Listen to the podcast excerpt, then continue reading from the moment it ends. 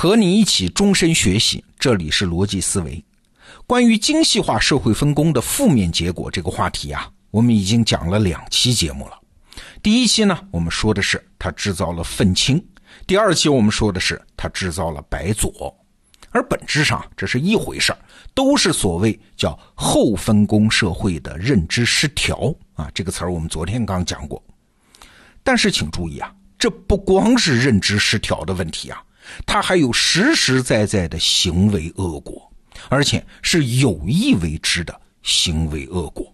哎，你看，跟前天和昨天讲的就不一样，更深一步。什么意思呢？分工本身啊，是为了更高效率的达成某个特定目的，对吧？但是如果分工越精细，就越背离这个分工成立刚开始的初衷，那可不就是危害性的行为了吗？这话听起来有点绕啊，我举个例子，大家就明白了。比如说广告行业，那最开始有大众媒体广告的时候，广告很简单的，卖什么吆喝什么嘛，简单直接啊。那一代的生意人出于朴素的直觉，我买了报纸的版面或者是广播电视的广告时间，那当然要物尽其用啊，在报纸上把品牌名字放到老大，在广播上把声音喊得震天响。高级吗？嘿嘿，这种广告一点儿也不高级，但是它管用啊！哎，你看，再后来啊，大众媒体上的眼球竞争变得越来越激烈了。那广告业作为一个新的社会分工，它就出现了嘛。这个社会分工今天已经非常大了。到二零一七年，全世界广告业的产值超过了六千亿美元，从业人员多少啊？几千万人。那这么大的一个新行业，它就必然要演化出这个行业独特的利益诉求和荣誉诉求啊！利益咱们就不说了，就说荣誉吧。比如说广告业，那最著名的就是戛纳广告节嘛，哎，它可号称是广告界的奥斯卡呀。每年无数的公司和个人去争夺广告节的奖项。那请问你凭啥得奖呢？当然就是广告设计的创意啊！广告人现在在我们的观念中啊，基本上就等于叫有创意的人。广告业基本上就是创意行业。哎，你看我说到这儿为止，好像一切顺理成章，很正常吧？嘿嘿。但是最近呢，我读了华山老师的一系列文章。就发现这个事儿好像不大对啊！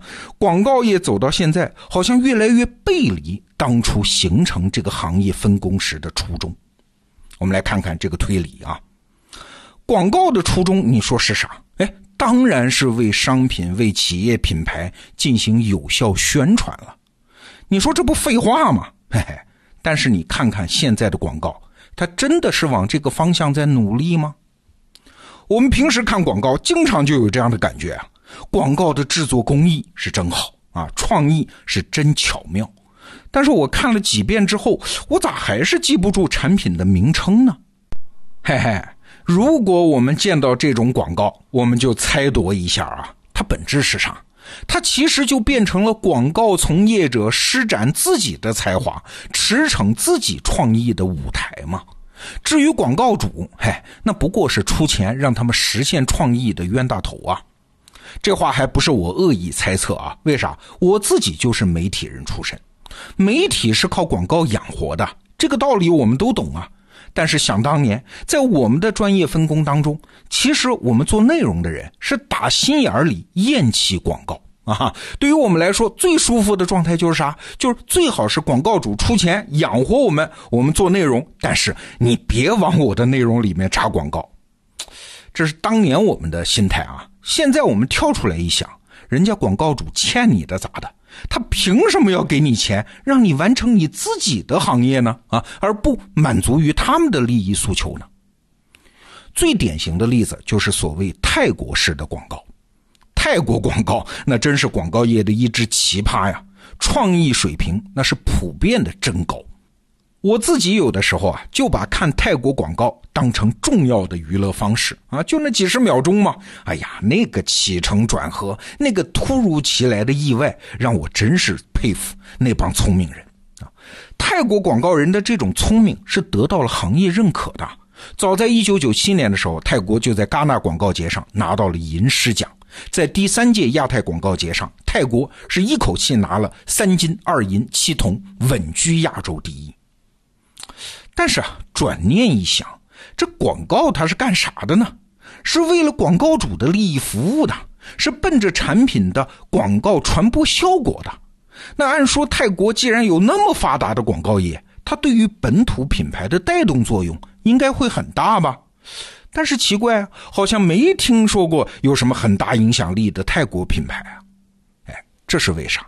其实一想就懂，这个道理很简单，广告是一种靠重复播放影响受众的宣传方式啊，它得重复吗？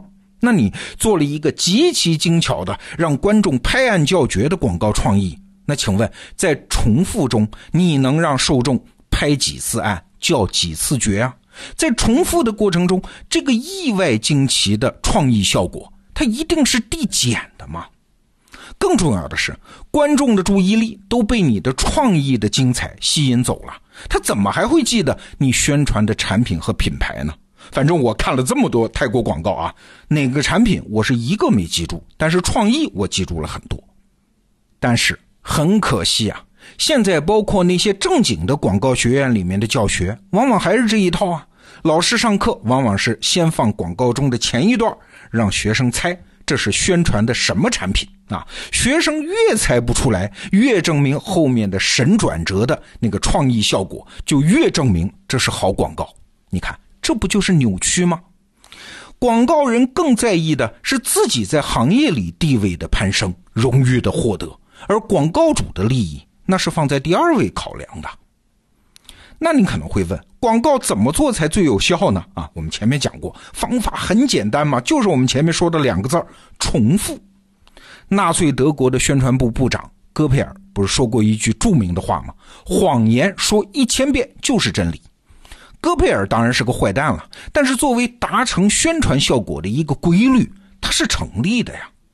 你要想让人记住某个品牌，最重要的就是把名字喊出来，而且要在有限的时间和版面里尽可能的多喊几遍，而不是像现在大多数广告一样啊，不把名字在正片里显露出来，而是通过一个创意啊，最后用文字标版的方式出现。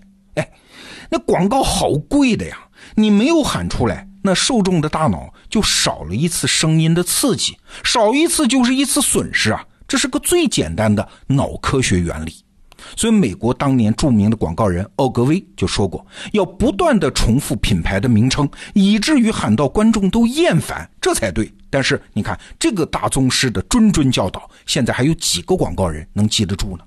那为啥记不住呢？哎，道理也很简单。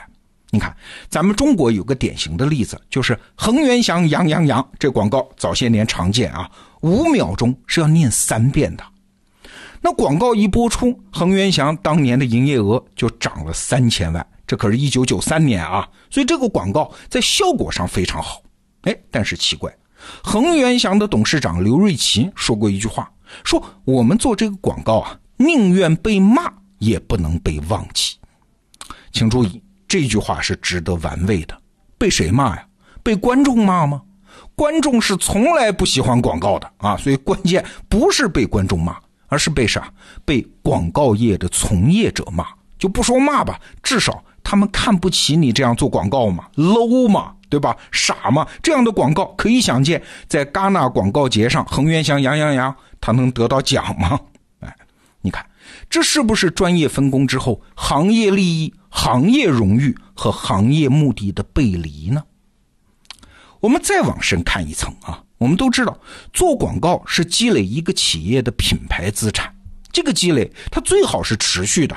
一个品牌，一句 slogan，一个商标，通过不断的广告投放，重复几十年，最后积累起巨大的品牌资产啊！最著名的就是卖钻石的“钻石恒久远，一颗永流传”，喊了几十年。但是你想想，作为专业分工的广告业，它能让广告主这么干吗？你一个创意投放几十年？我们广告业的人还干什么活啊？拿什么作品去得奖啊？广告公司的营业额怎么来啊？公司内部的市场部门、广告投放部门，他怎么能有业绩啊？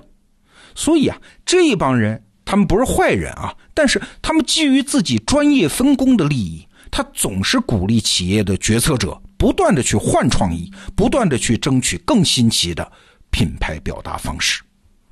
表面上看没问题啊，这是很有上进心的表现。但是如果你真把品牌看成是企业的核心资产的话，你怎么会这么做呢？啊，我们举个例子，人才是资产，对吧？一公司怎么会动不动就遣散自己所有的员工，重新招聘一批人马再来干吗？啊，不可能嘛，因为人才是资产嘛。